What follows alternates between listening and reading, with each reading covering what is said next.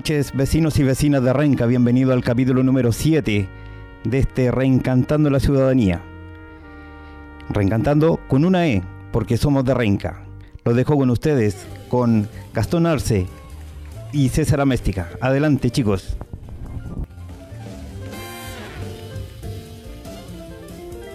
Nuevo programa del Reencantando la Ciudadanía.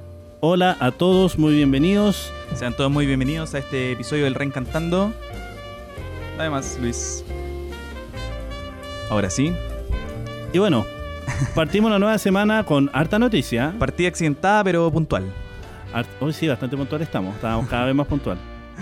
La gente ya no, no está, no, no- no- está empezando a, a seguir a la hora y si no partimos a la hora, la gente se nos va.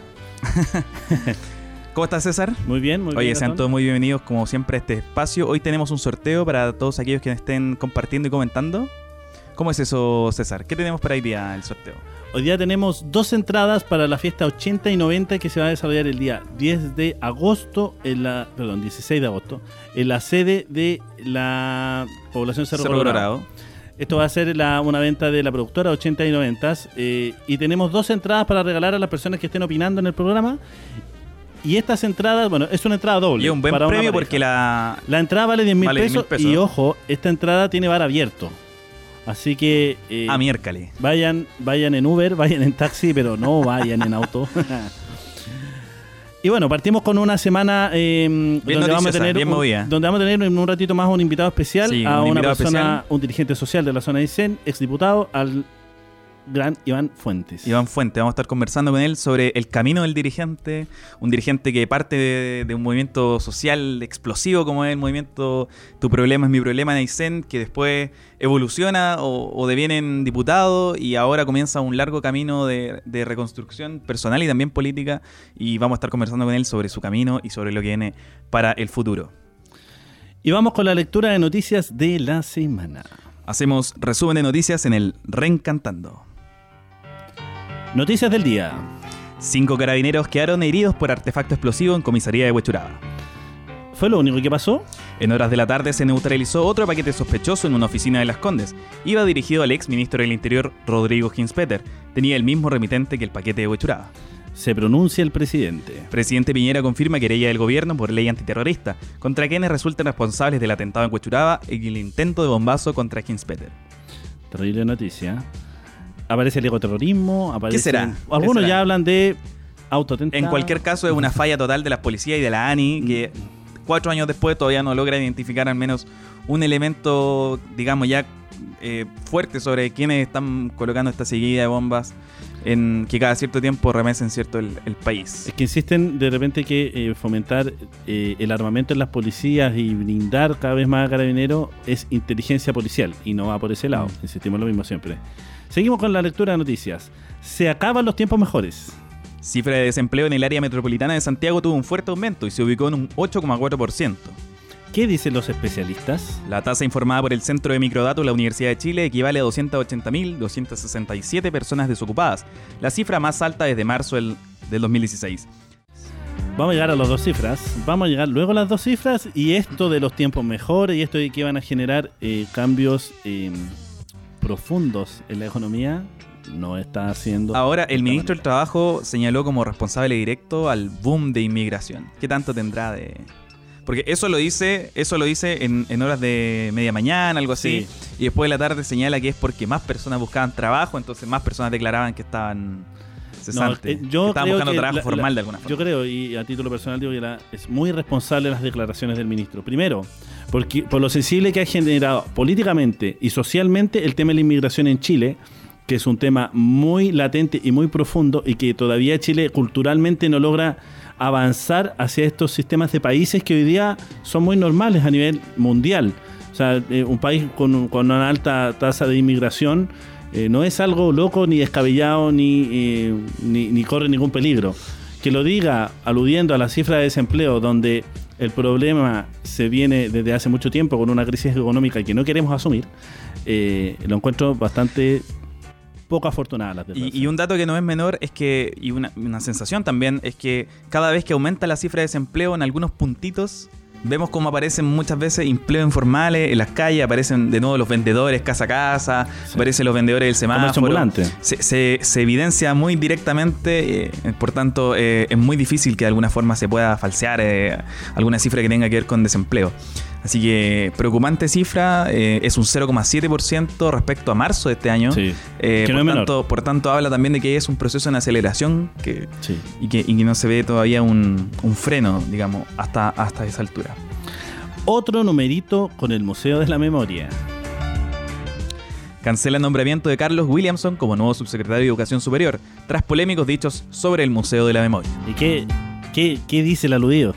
Williamson calificó al museo dedicado a los derechos humanos como una brutal distorsión de la realidad, una no verdad, una mirada falsa y una grosera falsificación. Los Chicago Boys en la memoria. El fallido subsecretario, también rector de la Universidad de San Sebastián y consejero de Libertad y Desarrollo, ha sido un activo detractor de la gratuidad de la educación superior, por considerarla un mecanismo que favorece la mediocridad universitaria.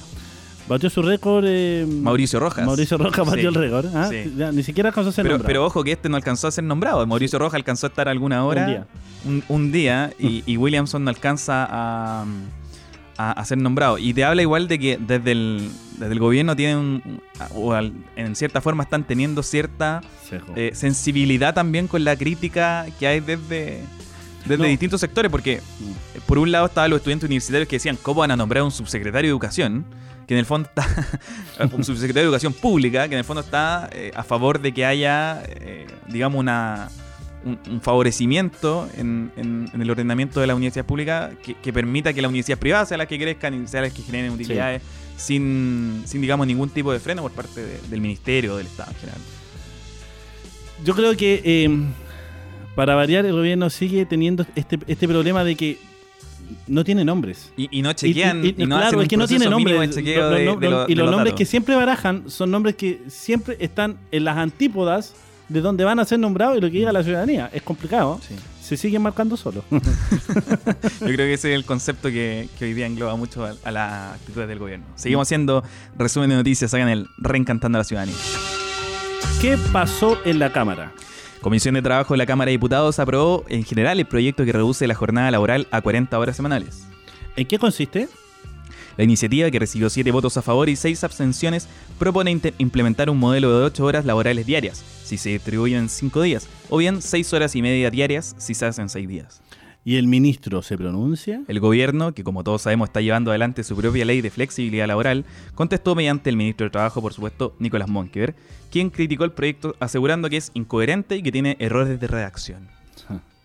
Bien crítica la, bien baja la crítica que, que No, realiza, es que- apelando más al texto del proyecto que a la finalidad que. Eh, porque de cierta manera el ministro siempre ha tenido graves problemas para entender eh, que el problema del trabajo y la visión de trabajo que hay en el país es de fondo, no es de formas.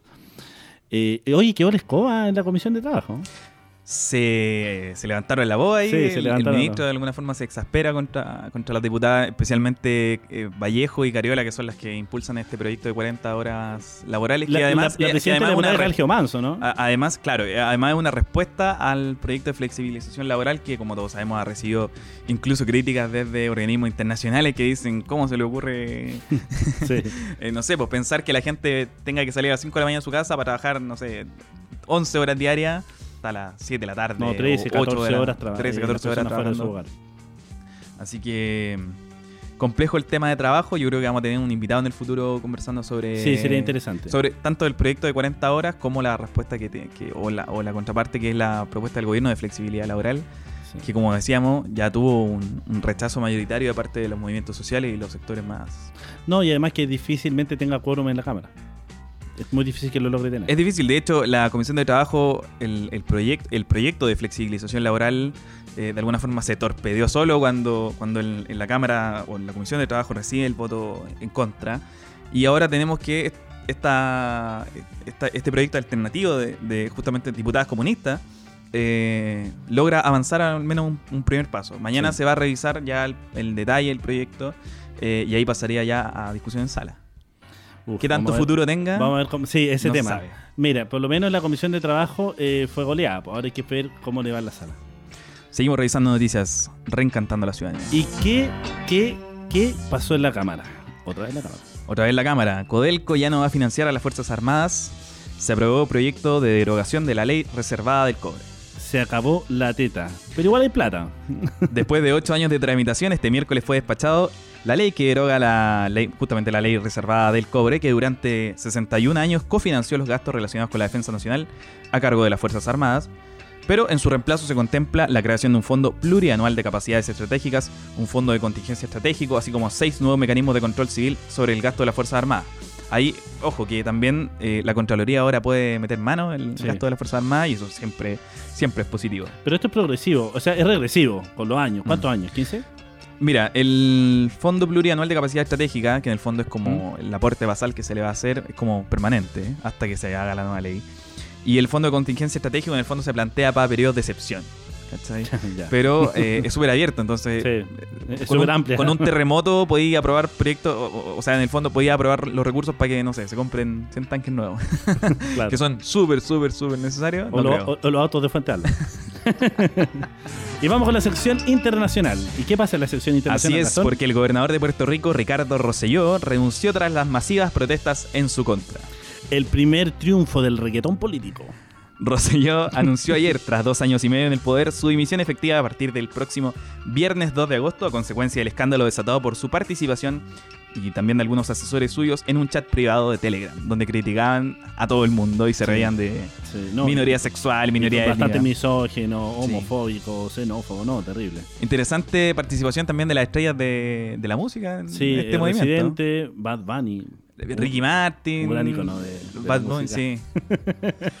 Pero bueno, pero se, pero se lograron alinearon bien con, con- Sí, completamente ahora, ahora el caso de Puerto Rico es bien particular. Yo personalmente me parece que tienen la chance ideal para buscar nuevos espacios de autonomía con respecto a Estados Unidos. como tantas veces, pero que siempre... eh, Puerto Rico lamentablemente no sigue siendo una de las... Es una colonia. Es una, es una colonia en el fondo Es norteamericana. una colonia. ¿Y por qué no aprovechar ese impulso para buscar finalmente la, la independencia ya? Sí, es, es impresionante cómo se habla de gobernador.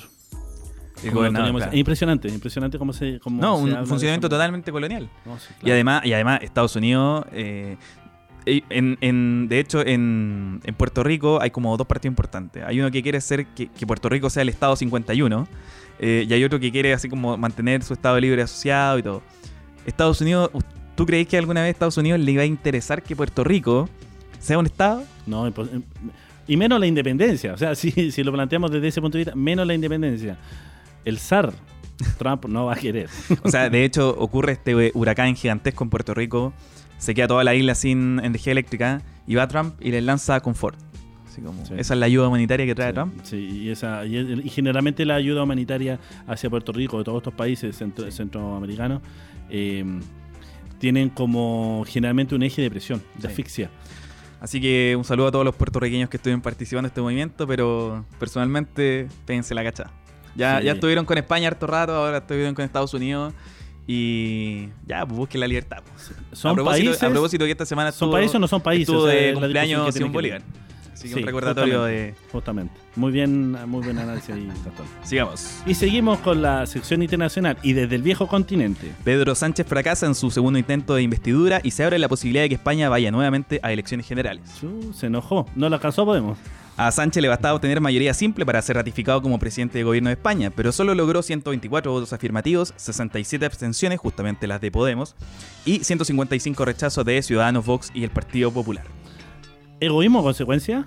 La formación de izquierda Podemos no quiso cerrar un acuerdo al considerar que la oferta de Sánchez, de cuatro ministerios, no era suficiente para formar un gobierno de coalición.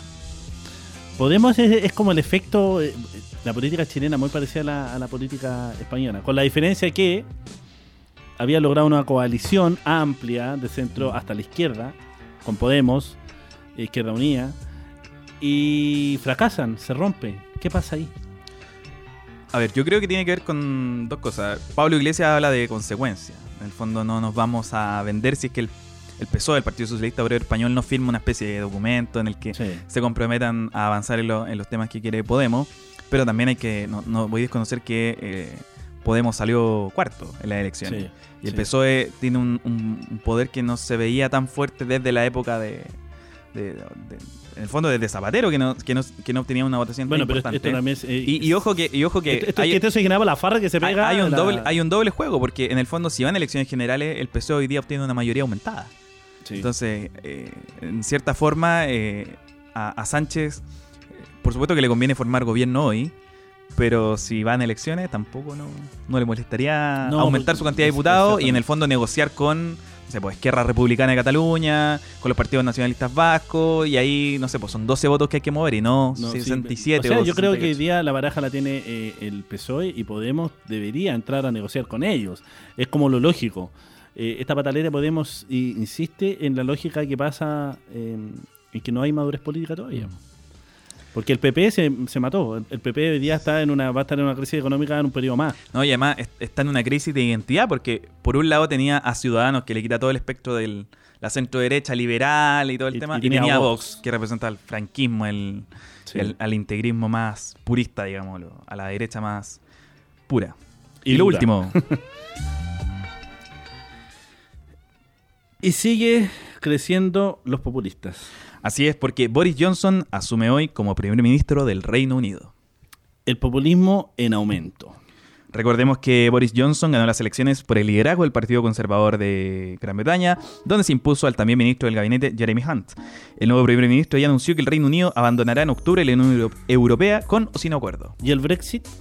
El Brexit, eh, bueno, eh, recordemos que eh, Boris Johnson, este parlamentario de Oxbridge, que Sí. es como, no sé, la dehesa, Sí. la dehesa chicureo, sí, pero como el sector más, más exclusivo, porque de hecho la- las circunscripciones Hablan del sector, parlamentarias... del sector del 1%. Las circunscripciones parlamentarias del Reino Unido son uninominales, o sea, eligen a uno. eh, y son- es muy difícil que cambien de manos de una elección a otra. Pero son como de 60.000 habitantes. Entonces, efectivamente, Boris Johnson tiene ahí como su circunscripción el 60.000 personas más ricas de, de Londres.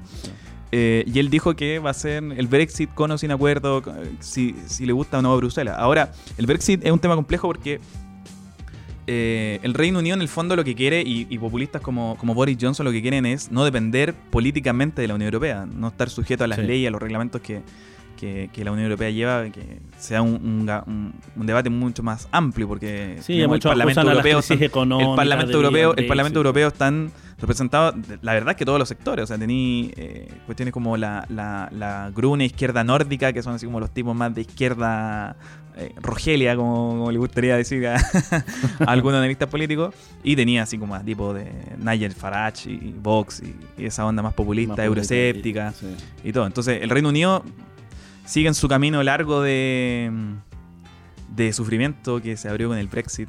Eh, Escocia ya dijo que no, que no quiere Brexit. Sí. Así que ahora se le abre un nuevo flanco al, al nuevo primer ministro de, del Reino Unido, Boris Johnson. Complicado escenario. Complicado escenario para el Reino Unido. ¿Y nos vamos con algo de música, Gastón? Nos vamos con algo de música. Ya volvemos Uf, acá en el. Reencantando la Ciudadanía Con nuestro invitado especial. con nuestro invitado especial, Iván Fuentes.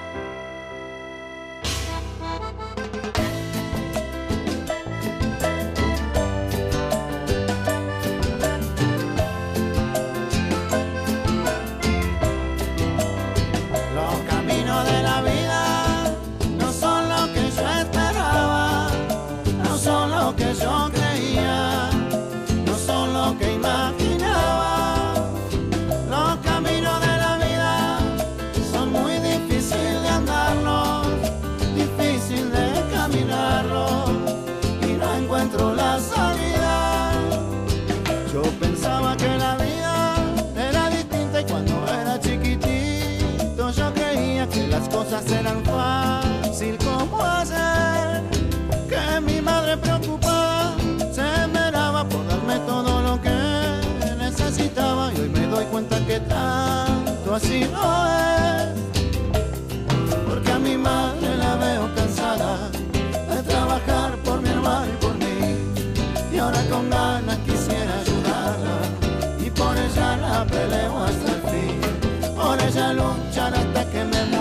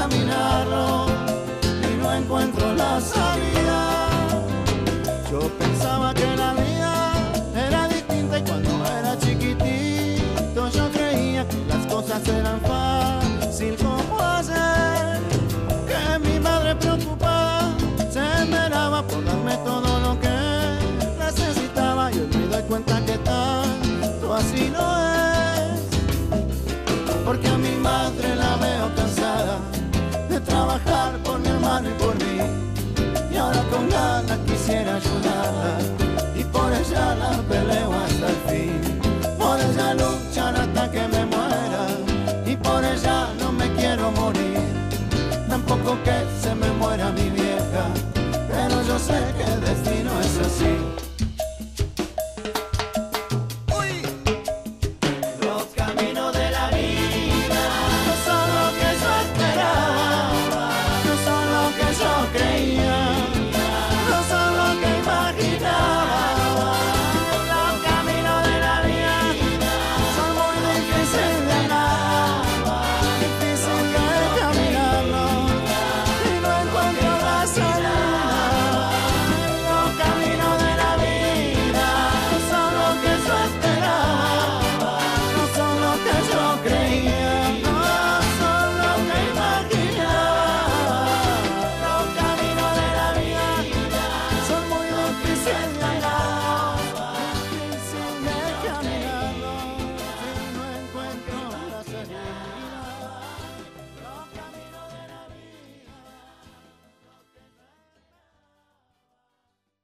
Seguimos con el Reencantando a la Ciudadanía y nos vamos con el segundo bloque con nuestro invitado especial. Eh, tenemos aquí a un dirigente social, lo vamos a presentar como un dirigente social que ha sido como su carrera de muchos años, su vocación de muchos años de la comuna de Aysén. De la región de Aysén. De la región de Aysén, tiene toda la razón. De la región de Aysén. Eh, estamos con Iván Fuente, exdiputado, dirigente social. Eh, tu problema es mi problema. Gran Así consigna en año 2012. Yo creo que nos inspiró a varios de nosotros en ese momento. No, es un bastión de, Así de que- las organizaciones sociales. Sí, bienvenido Iván. Gracias por estar con nosotros hoy día en el Reencantando. Gracias César, gracias Gastón. Bueno, eh, un placer. Pues decías tu séptimo capítulo, ¿sí? Sí. Sí, qué bueno, qué bueno que sean muchos, muchos, muchos. Les deseo toda la energía a ustedes, toda la energía positiva. Desde aquí puede abrirse un espacio eh, para la comunidad, en comunidad, un espacio bonito en donde la gente eh, que esté cerca de este espacio diga, ¿sabes qué? No tengo espacio en otra parte, quiero ir para allá, quiero decir algo de mi comunidad. Qué bueno eh, que nazcan este tipo de espacios, como ustedes y como otros, ojalá también, de manera que la ciudadanía tenga un punto donde contestar. ¿Ah? Porque Sí. la política, la vida habla, la necesidad habla, y digo, bueno, cuando e- eso habla, ¿dónde contesto yo? Así que muchas gracias por la invitación y claro, para conversar de todos los temas, eh, aquí estamos. Hoy tenemos la exclusiva hoy día del Rescatando a la Ciudadanía. Ayer apareció una notita que decía, ¿vuelve Iván Fuentes a la política? En la segunda. y yo creo que te- podríamos plantearle inmediatamente la pregunta a Iván. ¿En qué está Iván? ¿Vuelve a la política o no? En- Porque sabemos que esta es una de tus primeras apariciones después de harto tiempo.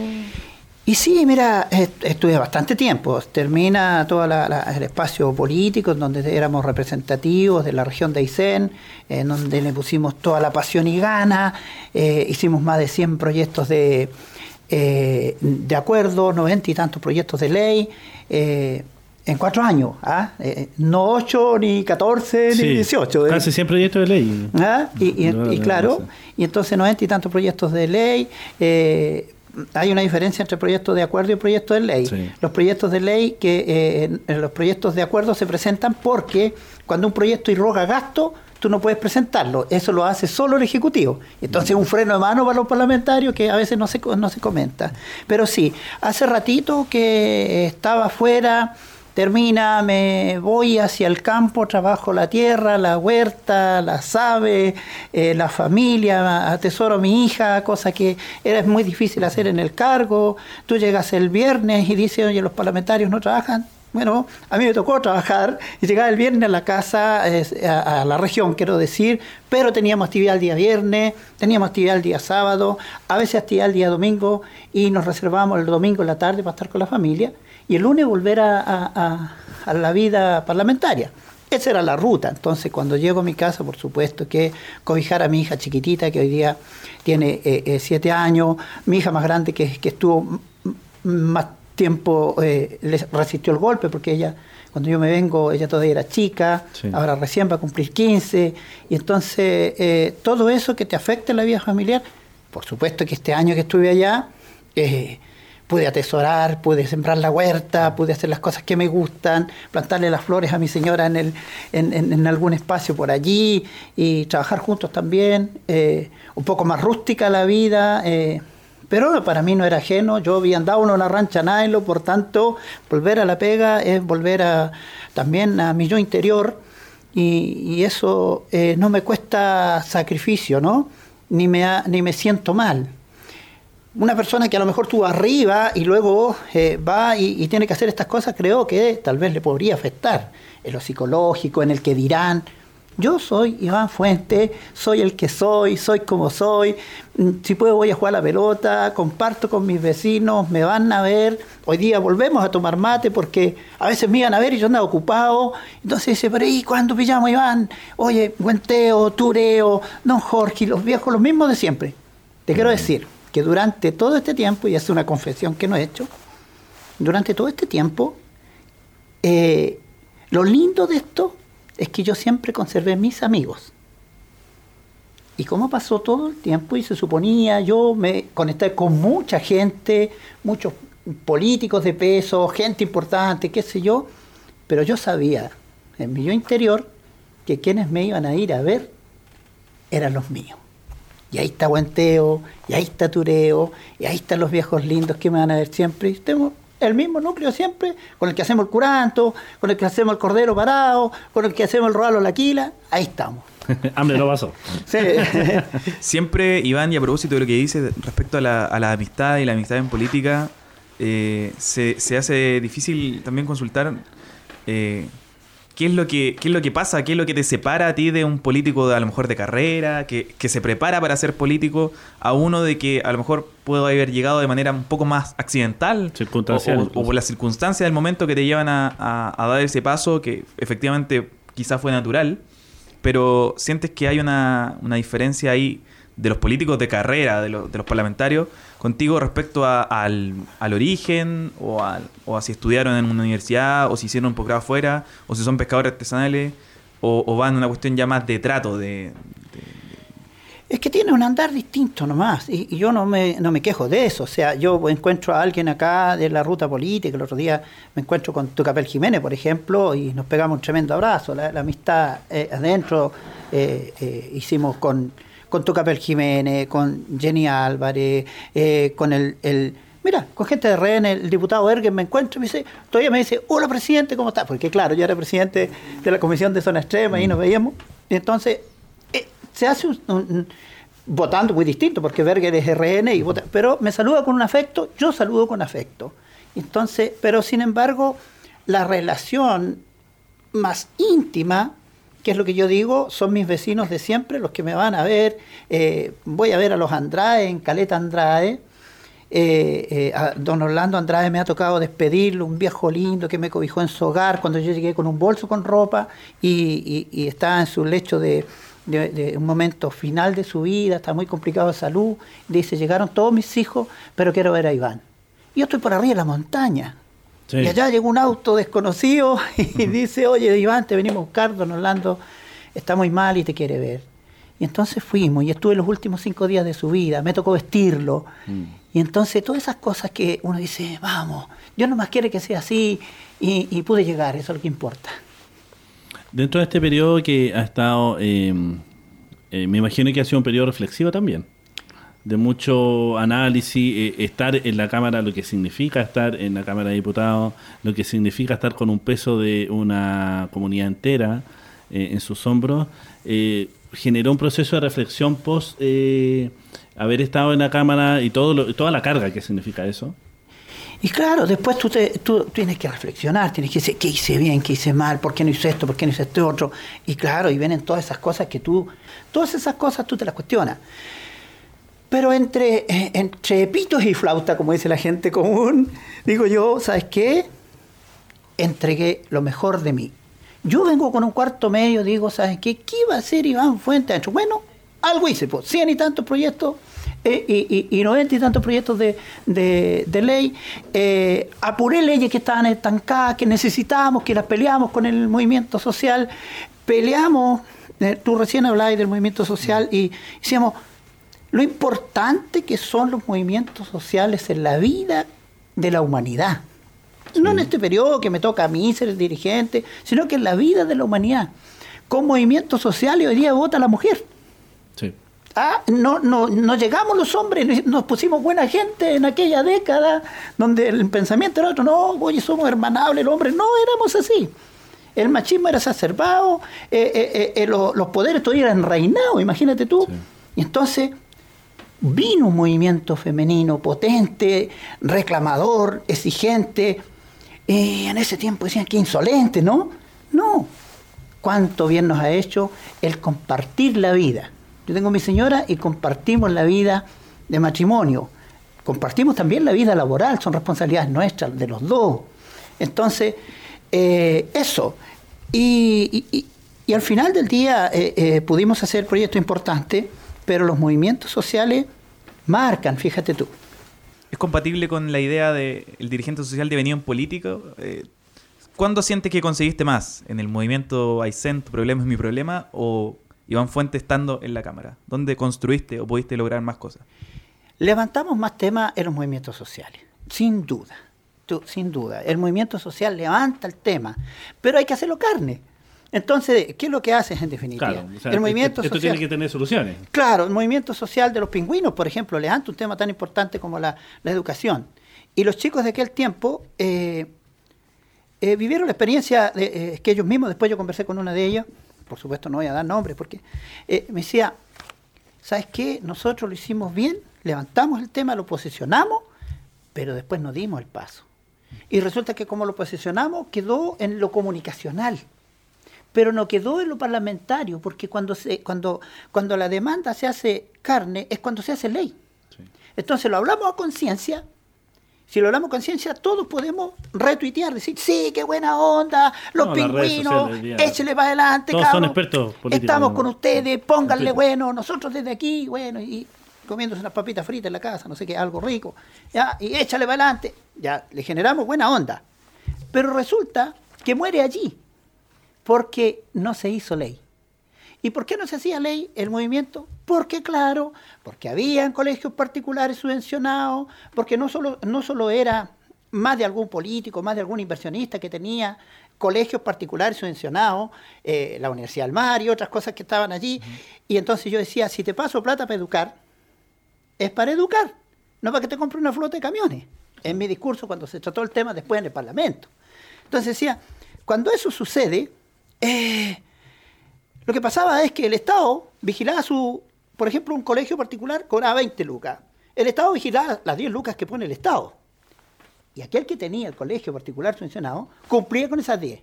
Pero las que ponías tú como apoderado no las cuidaba nadie. Entonces por ahí es que la cosa se hacía mal. Entonces, pero había que meterlo al Parlamento.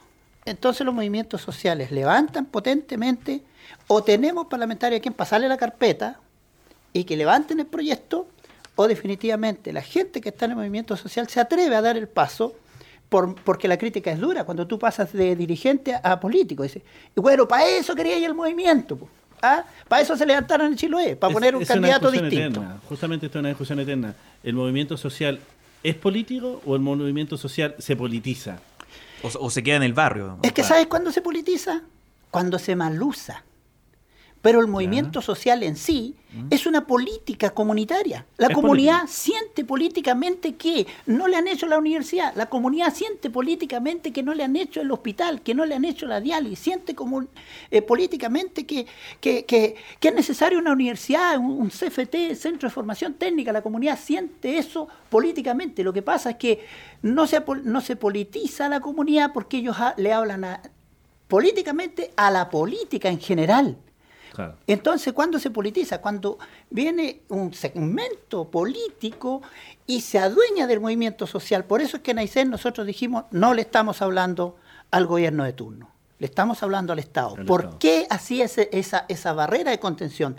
Porque no se diga que el movimiento social de Aysén era de centro izquierda para allá. Claro. Nuestra demanda era de la Patagonia. Y si, y, y si alguien de RN y si alguien de la UDI quería colaborar, colaboren pues. Si para tener una, una universidad había que votarlo por ley. Claro. Si queréis que no se politice, vota a favor, hombre. Claro. O se sectoriza. Respecto, por ejemplo, a, a esta idea, porque nosotros conocimos a Iván Fuentes con un- también con esta parca azul en, en el puente de, de, ahí enfrentándose a, a carabineros, eh, con un discurso súper potente, plantándose al, frente al, al gobierno, como tú nos corregías, frente al Estado. ¿Cómo llega Iván Fuentes con una historia personal bastante potente? Pasa de ser un pescador a ser un dirigente social ¿Y cómo pasa después ese dirigente social a ser político y qué costos tuvo personalmente para ti, si es que los, si? Eh, y sí, costo durísimo en, lo familiar, ponte tú, en lo familiar. eh, eh, después, por ejemplo, mis hijos, uno de los costos, por ejemplo, por comentarte un solo detalle. Mis hijos estudiaban en un colegio en la Pedro Aguirre Cerda, ellos de chiquititos ahí, con todos sus amigos, ¿no? Y, y mi hijo, uno de los más grandes que estaba ya en ese minuto, fue a almorzar Ya. al colegio. Y, y almorzó esa primera semana, cuando recién yo soy- ya me convierto en político, y almorzó esa primera semana y lo, empezó toda esa, esa conversación, ¿no? ¿Ah? Mm. Que se hace áspera cuando, cuando se dice, bueno, ¿y por qué los hijos de Iván Fuentes, con, si es diputado, con toda la plata que gana, está almorzando ahí? Y cualquiera podría decir, es razonable, ¿no? ¿Ah? Ya hijo, ya hijo de un político. Eh, Claro, hijo de un político. Pero para mi hijo fue un pencazo. Porque él iba a almorzar con sus compañeros, era el punto de encuentro. Después de un programa como este, ustedes seguramente más ratito van a hacer un análisis del programa y se van a tomar un café y van a conversar de sus cosas, Un planificar el otro. un café. Claro, y planificarán el otro. Aclarando al tiro. Aclaremos al tiro. Y, y bueno, y nosotros en política, por ejemplo, cuando vamos a almorzar, las bancadas tiene cada quien su bancada, la bancada del Partido Socialista, el Partido Comunista, qué sé yo, la, democracia cristiana, UDI, y se junta uno en el almuerzo para qué? Para hacer un análisis. Los chicos se juntan en el almuerzo donde se hace la chorcha, como dicen los españoles, y ahí está la conversa, el cariño, oye, vamos a ir a jugar más rato a la pelota, nos vemos mañana o nos vemos el domingo. Y a mi hijo le afectó terriblemente. Entonces, eh, y cuando, cuando se, se- se ocupan los medios de comunicación, esto es muy importante, cuando se ocupan los medios de comunicación para hacer carnicería de las cosas, porque claro, políticamente hay que sacarle la cresta a este que está ahora, total, si le vamos mermando adhesión, y claro, eh, eh, es como dicen, no, si hay que tener cuero chancho. Cuando dicen eso, es como que es lícito hablar mal de otro. Claro. Es como que tú legalizas el hablar, eh, eh, eh, eh, ¿cómo se llama? Barbaridades de otra persona. Ah, si para meterte en política tenés que tener cuero chancho. O sea, hago legal el hecho de que yo te voy a sacar la mugre por los medios de Se comunicación normaliza eso. solamente porque eres de un partido distinto, porque tienes una opinión diferente. Pero ¿quién se eh, ¿quién recibe aquello? La familia. Y allá estaba mi señora, escuchando la radio, metiéndose en Facebook. No pude hacer esa contención porque andaba ocupado. Y, y- y- hasta pronto que de repente nos damos cuenta, tiene una depresión y, y pasó veintitantos días en el hospital. Uh. Una, una situación gravísima para mi vida. Entonces son costos que hay que pagar. Uno lo asume cuando lo asumís, cuando dice, ya vamos, lo enfrento. Pero cuando te llegan estas cosas, dice, ¿en qué hora, no? ¿En qué hora? Y te entras a cuestionar. Pero te nace otra vez lo que uno tiene en el corazón. Dice, oye, somos importantes como núcleo familiar, cerramos la puerta, vemos la teleserie, es- vemos el fútbol y ojalá que Sánchez se meta un golazo, que sea entretenida la tarde, o me sumo a la vida comunitaria. Y uno dice, ¿sabes qué? Siento que es necesario estar en la vida comunitaria. Y vuelve otra vez el dirigente a ser dirigente y entonces sigue la rutina, ¿no? Dentro de este periodo que, que, bueno, usted dijo que estuvo reflexionando, eh, hoy día vuelve a aparecer, eh, ya ciertos medios de comunicación están hablando de un retorno de Iván Fuentes en la política. eh, Ciertos medios de comunicación importantes como este espacio. como claro, como el Qué bueno, qué bueno estar con ustedes. ¿ah? Pero eh, dentro de todo, eh, ¿qué fue lo bueno y lo malo, lo malo de Iván Fuentes como diputado? A su juicio, o su juicio personalmente, ¿dónde me equivoqué y dónde acerté? Estamos hablando de más de 90 proyectos, pero ¿dónde acerté, dónde faltó y dónde me equivoqué? Primero yo venía a trabajar, primero, anduvimos en la campaña de Michelle Bachelet con el mejor de los cariños. Yo, desde antes que viniera Bachelet, yo decía, si Bachelet vuelve, va a concertar la desconcertada concertación, porque estaba bien desconcertada, estaban los Sí. partidos medio peleados, y entonces la única figura que podía arreglar aquello y, y unirnos para ir en pro de un gobierno, eh, después del gobierno de Piñera que había sido anterior, que lo había, tenido varias protestas, nosotros nos habíamos pegado un round con él precisamente. Sí, Eh, Felina, los y- movimientos sociales, Y claro, y entonces decíamos que, entonces digo yo que venga, entonces cuando salimos a la campaña, éramos un equipo. Y yo, de mi, de mi nula experiencia política, pues yo solo dirigencia social, yo sentía que eso íbamos a hacer. ¿Te das cuenta? Y dentro del Parlamento, con una ilusión en mi corazón, digo, si tengo todas estas ideas y apoyo a mis colegas, indistintamente el partido que sea, porque la centro izquierda es la democracia cristiana hacia acá.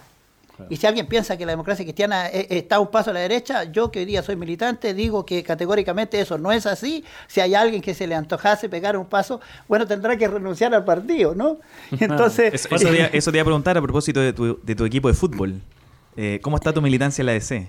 ¿Sigues militando en la DC? eh, sigo militando, eh, eh, igual Porque, uno se- porque tú, porque tú llegas al Parlamento como independiente. Sí, sí, claro. Y, y después se da un proceso también de incorporación. sea el proceso de incorporación, me han ¿Por qué, recibido por muy qué se, bien. por qué se da ese paso ya a un partido institucionalizado de, de un dirigente social que a lo mejor se identificaba más con causas ciudadanas y no, pala- eh, digamos, político-partidistas? ¿Por qué ese salto, digamos, a la DC y a, a- a todo lo que... Porque igual está ahí adentro, está ahí adentro y dices, a ver, tiene que haber una estructura que te, que te, que te apañe, ¿no? Sí. Entonces hay una bancada con la cual digo, ¿sabes qué? Mis votos, eh, eh, eh, mi voto es Iván Fuente. Y un voto no, no aprueba un proyecto. Tenéis que tener una, una bancada de contención y esa bancada, bueno, te tiene que hacer sintonía también. Entonces, yo, cuando fui al movimiento social, yo dije, yo no soy revolucionario. Sin embargo, es fuerza lo que traemos. ¿ah? Yo soy un reivindicador social, eh, no, no una revolución. La revolución trae, la revolución le da permiso al poder para que te aplique el poder. Entonces digo yo, es reivindicación. No le voy a dar el permiso a- a- a- al gobierno cuando estábamos allá para que nos saque la cresta deliberadamente. Que tenía que estar las fuerzas especiales, así lo entiendo. ¿ah? Sí, claro. Pero eh, eh, eh, no iba a hacer una actitud de revolución eh, eh, como quemar no sé qué, como, ah, co- como, sacar armas y esas cosas que pasan en otros países. Cuando lo- la, la gente sale a la, a la- a la reivindicación social y saca armas, autoriza al poder a que le apliquen el poder y con mucho gusto lo hacen porque quieren re- re- reprimir la fuerza que viene, ¿no? No, claro. Ya. Entonces me incorporo y traigo el sentimiento, digo, ¿sabes qué? Somos un equipo. Más allá de la democracia cristiana está el Partido Socialista, está el Partido Comunista, está el Partido eh, por la Democracia, el PPD, eh, los radicales, qué sé yo. Y digo, somos un equipo para sacar estas cosas que la ciudadanía nos dijo, pero resulta que también adentro no so- fuimos tan equipo. Y esa es una de las primeras decepciones que uno se pega. ¿ah? No fuimos tan equipo. Y después, si tú lo llevas al partido mismo, existen, No somos tan partidos. existen varios, varios equipos dentro. claro. Ah, se, eh, ¿Cómo se llama? Sigue siendo el partido, pero también tiene sus peleas internas que hacen gris la mañana. Que los chascones, que los guatones, que no sé qué, que no sé cuánto. Y digo, oye, yo vine a trabajar con la nueva mayoría, y si tú lo llevas al partido, yo vine a trabajar con la democracia cristiana. Y esas cosas, digo, vamos, es que así cuesta tanto avanzar. Y eso sí, una, una decepción, por supuesto. ¿eh? Que hay que superarla, que hay que arreglarla, que hay que buscar la unidad. No se, no se, no se le gana a un gobierno a, a otro gobierno, sobre todo cuando tú tienes un gobierno instalado como el de Sebastián Piñera, Sí. no le vamos a ganar si nosotros no nos ponemos de acuerdo, hablando desde la centro izquierda para acá. ¿ah? Y, y no estoy hablando solo de los partidos tradicionales que eran la concertación, que luego fueron la nueva mayoría. Estoy pensando Hoy día no es actor político. te- estoy pensando, oye, y cuando dicen, oye, estos cabros, no sé qué, que entraron, qué bueno que hay partidos nuevos, qué bueno que se abre la democracia y que hay otros partidos que están surgiendo, por chicos que sean, son importantes porque tienen una opinión que antes no estaba allí y que ellos la traen. Bueno, tenemos que aprender a convivir con más gente nomás, pues, ¿ah? en la ruta política. Y en ese aspecto, Iván, eh, ¿en qué está Iván Fuente ahora? ¿Entra de nuevo en la política? Mira, yo lo que, lo que he hecho allí y la conversación por ahí algo se estiló, eh, pero lo que yo he dicho, yo estoy disponible para colaborar. Yo hacía más de un año que no hablaba, que no hacía radio, que no nunca he opinado mal de alguien de los que están haciendo, de los cargos de los parlamentarios que están en, mi región, por ejemplo, de nadie. Yo digo, su trabajo hablará por ello. Sin embargo, de mí se habló mil cosas eh, eh, todo el rato. Eh, en distintos programas era, era pan del día hablar de Iván Fuentes desde que entré, desde que entré a ser candidato. Y entonces yo jamás voy a hablar mal de otra persona. Su trabajo hablará por ellos. Mm. Lo que sí voy a hacer es hablar de lo que queremos hacer. Porque hay gente que quiere ser. Nosotros, desde el movimiento, desde la intención comunitaria, nosotros queremos hacer. Y la gente se desvive por ser. Yo quiero ser diputado, yo quiero ser concejal, yo quiero ser... No, yo quiero hacer. Y, y ahora que soy candidato. Entonces, eso es. Entonces hoy día yo digo, yo quiero colaborarle a los candidatos, candidatas, a concejales, alcaldes, eh, eh, colaborar, por ejemplo, esto que nosotros mismos sacamos desde los movimientos, es que los, los intendentes sean elegidos por voto, y hoy día vamos a tener los gobernadores regionales, colaborar si hay alguien cercano a nosotros, siempre pensado desde la democracia cristiana a la centro izquierda, habrán acuerdos de, de los partidos, se tendrán que los núcleos partidarios ponerse de acuerdo y nosotros decir, ¿sabes qué más? En tal parte hay un candidato que no es de la democracia cristiana, pero que está dentro de este equipo de trabajo, eh, un llamado a la, a la gente que tiene los cargos políticos, los partidos, eh, decir, oye, por favor, pónganse de acuerdo para trabajar buenas candidaturas, para poner buenos planteamientos para nuestro país y que la gente vaya precisamente lo que dice tu programa acá, ¿ah? reencantándose, ¿no? Y a propósito de, de candidaturas, Iván, tengo que hacerte una pregunta algo incómoda, eh, quizás para, para muchos. Eh, cuando se dan las elecciones, las últimas elecciones parlamentarias, tú te cambias de distrito. Claro, ¿Por qué se da ese proceso? Porque en, en Aysén hay mucha gente que lo toma, eh, y perdón que te lo diga, como una traición directa a lo que fue tu candidatura en ese momento y, eh, y lo que representabas como, eh, digamos, este líder de, de Aysén. ¿Por qué se da ese cambio? Y, finalmente, ¿crees que eso fue uno de los motivos por los cuales no pudiste reelegirte? Mira, hubieron cosas internas que uno no, por supuesto, no las puede publicar. ¿ah? Hay cosas internas dentro de, la estructura partidaria, por eso es que yo hablaba de, de los grupos de los partidos, que es lo que hace tanto mal, que, que diferencias tienen que haber, pero cuando se transforman en, en- en grupos así, entonces digo, ah, a ver, si tengo un juego de amigos que es, podría ser de un partido distinto, ¿no? Dentro de la nueva mayoría, eso pasa. Pero cuando hay un segmento eh, eh, dentro de tu casa, eh, la convivencia se hace muy áspera. Sí. Entonces, para yo tener el potencial de mi corazón, que es lo que me gusta hacer, tengo que estar entero, no tengo que estar peleado con alguien. ¿ah? Entonces En ese sentido, ¿fuiste tú el que quiso Yo- cambiarse? y yo tomé la decisión de no ir, no de cambiarme. Yo tomé la decisión de no Ah, ir. no, no ibas a una reelección. Yo no iba a una reelección porque, claro, tuvimos más de una diferencia con personas que, eh, no va al caso, pero personas que desde que yo dentro ofendo. Cuando yo dentro yo, eh, ofendo, ¿por qué? ¿Quién es este Iván Fuente contra nosotros eh, que se postula, ¿no? Con que yo llevo 26 años en el partido. ¿Y por qué este tipo? Entonces esas cosas pasan. Pero eso es parte de un proceso de la capturación de la política Y- de muchos partidos. Y, y disculpe que lo diga, pero de partidos como la DC hay varios que tienen capturada la política de la, la participación. Y, y claro, y, y entonces cuando, cuando eso pasa, pasa en todos los partidos, evidentemente, No, ¿no? sí, claro. Entonces, cuando eso sucede, yo no lo, no lo, no logro eh, eh, eh, digerirlo bien. Mm. Solo fui a la campaña, ganamos y seguí, pero ese, ese segmento estuvo siempre. Y después cuando viene la próxima candidatura, antes que empiece, empieza este, este, este bichito, ¿no? a aparecer. Entonces digo, ¿saben qué más? Échale para adelante, pongamos buenos candidatos, yo no voy de candidato. Y, y en ese espacio libre que queda, va alguien de Santiago y, y por supuesto venía todo lo que era la, candidatura de Carolina Goy y, Carolina, mediante alguien llega y me dice, oye Iván, ¿sabes qué más? Eh, Carolina quiere que la acompañes, hay un espacio eh, en Santiago y piénsalo. Entonces dije, si voy para allá, quiero hacer eso por mí, pero voy a estar allí para ayudar, para trabajar contra la drogadicción, para trabajar contra el desdén de las poblaciones que están periféricas, para ver qué es lo que pasa con la gente que está viviendo ahí en la línea del tren, una persona que vive en una carpa, ¿qué le pasará? ¿No será que podemos salvar a alguno de aquellos? Iván, y sobre, para enlazarlo también con, con otro tema que también es, es bastante difícil de conversar, y es el tema de los famosos aportes de campaña que tuviste que enfrentar. Y me gustaría preguntarte directamente si es que lo pudiera, porque sé que te sale, sales libre después de, de esa acusación. Sí.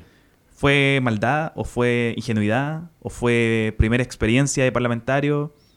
Eh, el, el tema de los aportes de que, que- que supuestamente habían hecho campañas, o, perdón, empresas para, para tu campaña y para tu labor parlamentaria, ¿qué, qué hay de eso? Eh, Dis- dis- disculpe, Sí, claro.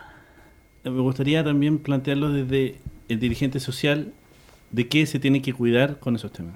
Cuando, cuando quiere dar este salto.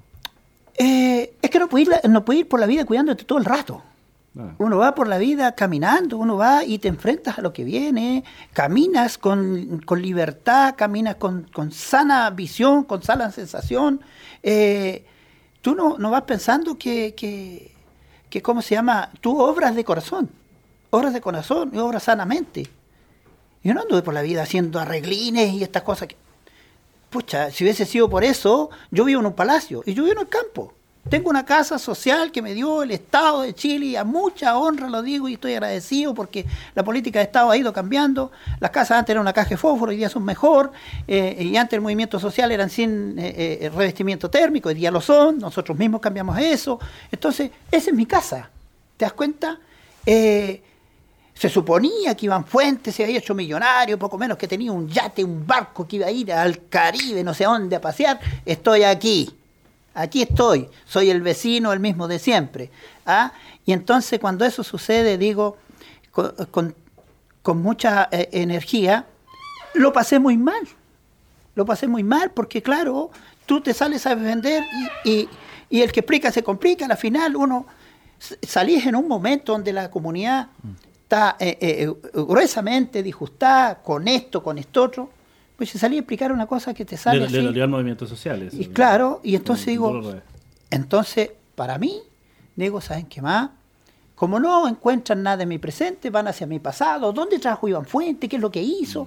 Claro que vinimos a hacer un viaje a Santiago, claro que vinimos a hacer un viaje a Valparaíso, si la oficina, los subsecretarios hoy día desfilan para las regiones, porque le dejamos la escoba, po, porque los movimientos sociales se pararon de uñas. Antes los subsecretarios si no venían acá no iban a las regiones. ¿O estoy mintiendo? Entonces, cuando eso sucede, vamos, nosotros digo, oye, hay que ir a Santiago, hay que ir a Valparaíso. eh, los industriales defienden sus cosas, nosotros defendimos las nuestras. Y siempre había una pelea entre que la octava región se quiere meter a las aguas interiores de nosotros, los industriales, los grandes, tienen una pelea entre ellos, porque ACIPES con FIPES pelean entre ellos, pero son cosas de ellos, de las aguas exteriores. Entonces, claro, vinimos y ellos en aquellos instantes, en aquellos, no eran el movimiento social, no fue cuando fui candidato, cuando viajamos, fue mucho antes. Si la ley, yo cuando la gente dice, oye, no, es que aprobó la ley. Hombre, yo no era diputado el 2012 como que pedía a, a aprobar una ley. La ley la aprobó el gobierno que estaba y la aprobó con los parlamentarios que estaba y con los ministros que tenía. Y lamentablemente uno no puede ir al pasado cuando te están atacando, pero yo di una declaración en CNN mucho antes, la di en CNN y debe estar ahí. Y dije, no estoy de acuerdo con los 20 años de la ley. Porque si le, rega- le- le- yo le paso los derechos de pesca a mi hijo, se lo voy a pasar con un cierre porque no va a poder hablar hasta 20 años más. No estoy de acuerdo con eso. Andábamos en la campaña de George Jackson y, y en Santiago me entrevistaron. ¿Te das cuenta? Y digo, no estoy de acuerdo. Entonces, cuando eso pasa, por supuesto que no voy a salir a explicar, porque además tú entras en una cosa en donde te, la justicia dice, oye, ¿sabes qué? Tiene que, que vayan, que revisen mi casa, revisaron mi vida personal, revisaron mi oficina, revisaron todo. Y luego la justicia dijo, oye, pero es que yo quiero hablar. No, es que no podéis hablar. porque tampoco puedes hablar para defenderte. ¿Te das cuenta? Eh, ante la opinión pública porque hay una defensa judicial. Gracias a Dios, las cosas se aclaran, no encontraron nada de mi parte y entonces eh, después me... No es la misma suerte que tiene Orpis. y, y- y- y bueno, Y, que- y- y yo creo que lo que diferencia es que también una de las eh, apariciones que, que hace Iván, con la voz un poco entrecortada en ese momento en el Congreso, hace un mea culpa. Sí. Y efectivamente reconoce que recibió ayuda o aporte de- en el movimiento social de Aysén. Sí. Es a que- diferencia de no otros que se escondieron ex- ex- exclusivamente en la vía judicial. Y, y en definitiva, cuando eso pasa, por supuesto que es un chancacazo para mi vida y para la gente que nos quiere. Y, y bueno, Mucha gente se identificó con Iván Fuentes en ese tiempo. Bueno, yo creo que todavía. y, y mira, yo ayer estuve de cumpleaños, ¿eh? 24 de julio, 52, ah, para que no Ah, crean que que me ando, decir que ando 25. escondiéndole. de- ah, todavía jugamos a la pelota, pero tenemos 52, ya nos duelen un poco los huesos. Y ayer recibí mucho cariño. Y entonces quiero aprovechar este espacio de ustedes, discúlpenme que me aproveche de este Dale. minuto, para darle las gracias a cada uno de los mensajes de cariño que me enviaron, a las bendiciones que me entregaron. La gente tiene sus problemas en sus casas, digo yo, eh, ¿qué, le, qué le van a cortar la luz? ¿Qué perdieron la pega? ¿Qué sé yo? ¿Qué les cuesta pagar sus cosas, sus niños? Y que se den un tiempo para saludarme y decirme bendiciones, Iván. Pero ¿cómo no les voy a agradecer? Les quiero agradecer desde acá, con el mejor de los cariños, a cada uno de ustedes. Y, y bueno, que esas bendiciones que me desearon ayer, eh, se las devuelvo desde aquí, ¿no? Iván, ahora, este, volviendo al, al tema anterior, ¿tú crees que este, este proceso que hacen muchos políticos, y en particular tú lo hiciste, de mea culpa, ayuda en cierta forma a limpiar o a reencantar a la gente con la política? ¿Es, es un paso necesario o definitivamente los lazos se cortan y, y es bueno que sea así porque de alguna forma separa, como muchos dicen, a los buenos de los malos? ¿Cómo crees que, eh, en tu caso personal, cómo lo viste? Ah, mira, ¿Te sirvió de alguna forma para volver a reconectar con la gente? ¿O crees que ese lazo se perdió? O... yo, yo, yo hice una, una, una conferencia de prensa al día siguiente de, de- de cuando fue el momento, el momento difícil que, Sí. bueno, pasa, eh, este, el programa pasa y, y rompe todas las barreras. Y digo, de repente a los otros parlamentarios no le ha pasado, a mí nomás. Entonces, no, no es que no es que yo diga, ah, que, no, pero a mí me pasó. De entrar en la primera, el- porque hay anillos de seguridad en el Parlamento. De entrar en el primer anillo, de entrar en el segundo anillo, de entraron ahí y de entraron a mi, a mi oficina. Yo no me alcanzo a dar cuenta cuando ¡guau! tengo los, los micrófonos y la, y la cámara encima y, y no alcanzo a reaccionar y tengo eso allí. Eso no le ha pasado a todos. Bueno, pero una noticia, ¿Tú crees que hubo alguna especie de fijación, ensañamiento entonces con tu figura? no sé si ensañamiento. que de alguna forma lo vieron, no sé, menos protegido a lo mejor por, por este, eh, de alguna forma este esquema institucional que, Eh, que- y- que resguardó a otros políticos. Y, y tal vez yo fui el pájaro, no sé. Ah, no, no. ¿Qué, qué sabe uno? Yo tal vez yo no, no me di cuenta eh, y no alcancé a prever que me iban a entrevistar y, y- y- o que iban a hacer este programa, ¿no? Yo fui, fui nomás, así. Y después al día siguiente todos decían, oye Iván, eh, es bueno que no, que no hables y total una noticia va a tapar la otra. dije, no, yo voy a hablar. Ya, entonces tenéis que hablar tres minutos nomás y te vamos a... Ya, no, yo, yo- no, yo quiero, yo quiero explicarle, porque no es, no es a la prensa, es a la gente que cree en mí. Sí. Y, y, y estaban tanto líos como yo. Ah, porque hay gente que, que me fue a ver a mi oficina después. Y yo estaba duro, pero gente que lloró al lado mío, y yo estaba duro. Decía yo, está tanto lío que estaba duro. Entonces, bueno, ya. Y cuando sale aquello, digo, te acompañamos, dice la bancada. Y ahí quiero reconocerle a la gente de la democracia cristiana, eh, a Fuachaín, por ejemplo, que fue uno de los primeros que salió a hablar por prensa eh, en mi nombre, y así muchos otros, ¿no? ¿Tiene buena relación todavía con Patricio Cueque? Eh, conversamos re poco, o sea, pero sí hemos conversado, y conversamos re poco, él está en las cosas suyas, yo estoy por allá en el campo, si no converso, a veces no llamo aparte de mi familia, menos estar llamando a otras personas, digo, ¿sabes qué? Les deseo todo el bien nomás, eh, pero yo no tengo distancias ni odio con nadie, digo, ¿sabes qué más? Eh, mi sanación depende de que yo no odie a otros. Eh, ah, y salgo, salgo ese día y la bancada me dice, te acompañamos. Yo digo, no, déjenme solo. Yo quiero ir solo. Este es un problema mío y lo quiero enfrentar solo. Eh, así he hecho mi vida. Así he hecho mi vida cuando me fui de mi casa, pequeño de nueve años, y supe que tenía que enfrentar la vida. Así he hecho mi vida cuando se me, quemaron la casa por defender a los pescadores artesanales en, en, en Islas Huellas, en Puerto Aysén, y la gente sabe que es así, eh, y, y- y- y saben que yo después eh, me quedé solo parado en la playa porque los empresarios de, de ese momento dijeron, llevamos a los pescadores, pero a Iván Fuente no. Me habían quemado la casa y más encima no me llevaron a trabajar. Entonces, me paré solo otra vez, hombre. ¿Ah? Difícil. y difícil. Y entonces digo, voy a enfrentarla solo. Y enfrento la prensa y digo lo que tengo que decir, con todos los errores que tú puedas decir, porque hablar en caliente no es bueno. Y por eso es que el otro día vine a, al, al funeral de, de Fidel Oyarzo, porque él me entrevistó con las preguntas duras que tiene que hacer un, un periodista, pero después me dio un abrazo en el pasillo. Él me hizo las preguntas que tenía que hacerme, pero me dio un abrazo en el pasillo. Entonces dije, yo quiero ir. Y cuando me invitan para acá, yo digo, ¿sabes qué? Estoy un poco complicado para ir, pero cuando sé la noticia de Fidel y eso me motiva más, digo, ya vamos, voy. Y estoy Gracias. acá. Muchas gracias. Y de verdad le queremos dar las gracias a Iván Fuentes porque eh, me imagino que una persona, independientemente que vuelva a la política, que viene recién apareciendo, debe tener una agenda bastante compleja, debe tener muchos lugares donde ir y aceptó la invitación sin cuestionar. eh, tenemos que decirlo, no hubo pauta.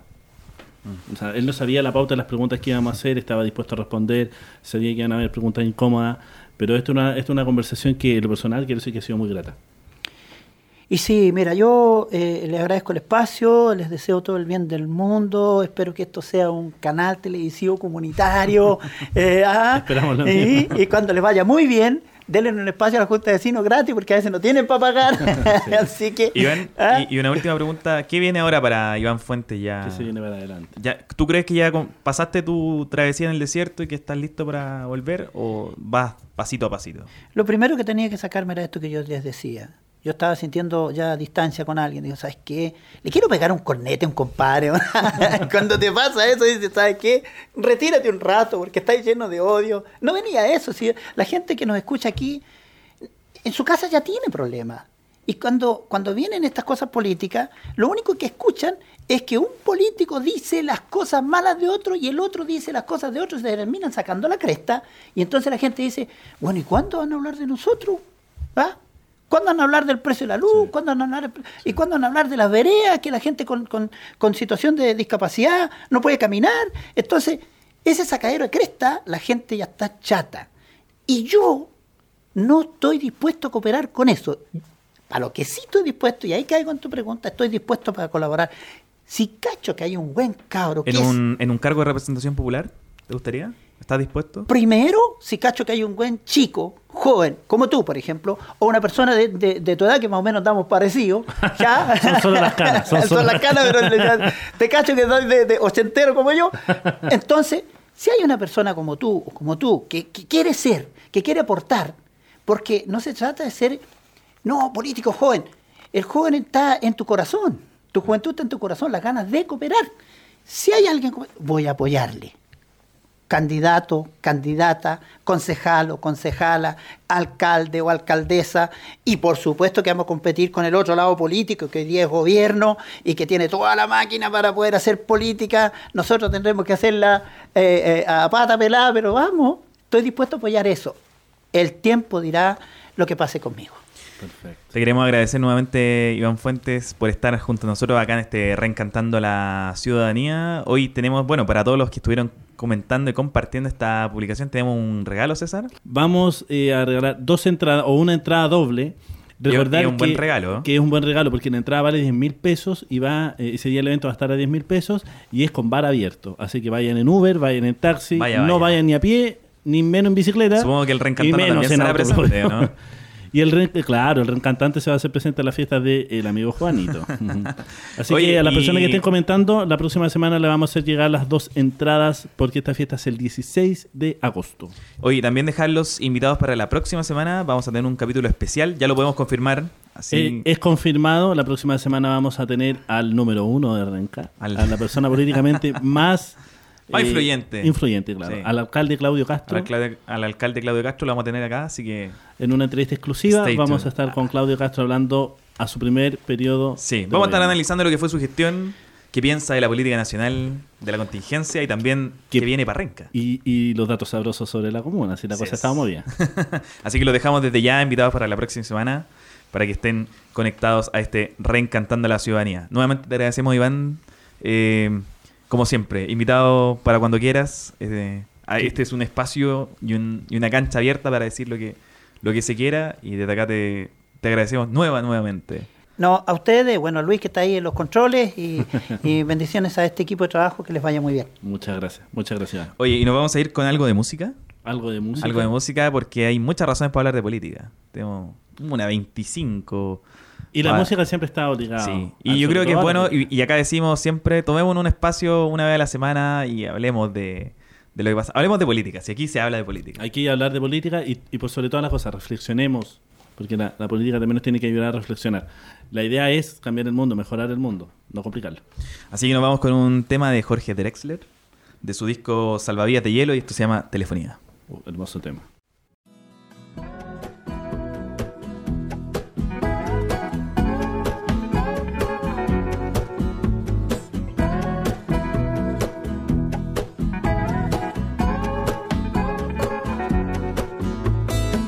La telefonía en todas sus variantes. Pensando estaba que te me escabullías cuando vi tu nombre en la llamada entrante. Bendita cada onda, cada cable, bendita radiación de las antenas, mientras sea tu voz la que me hable, como me hablaste hace un minuto apenas. Quiero, te querré, te quise siempre, desde antes de saber que te quería. Te dejo este mensaje simplemente para repetirte algo que yo sé que vos sabías.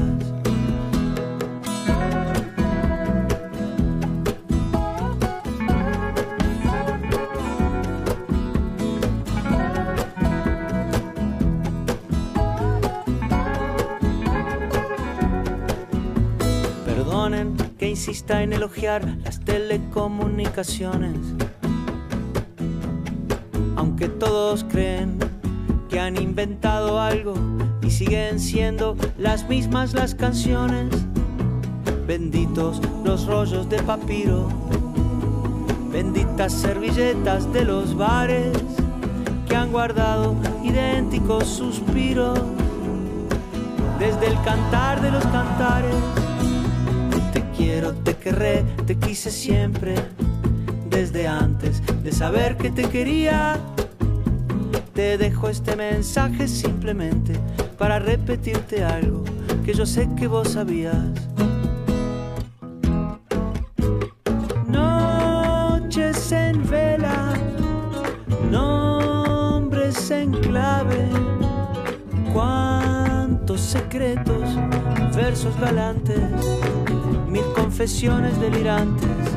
Pasan milenios, cambian los nombres de los amantes, cambia el atuendo, pero el mensaje sigue siendo: Te quiero, te querré, te quise siempre, desde antes de saber que te quería. Te dejo este mensaje simplemente para repetirte algo que yo sé que vos sabías. Te dejo este mensaje simplemente para repetirte algo que yo sé que vos sabías.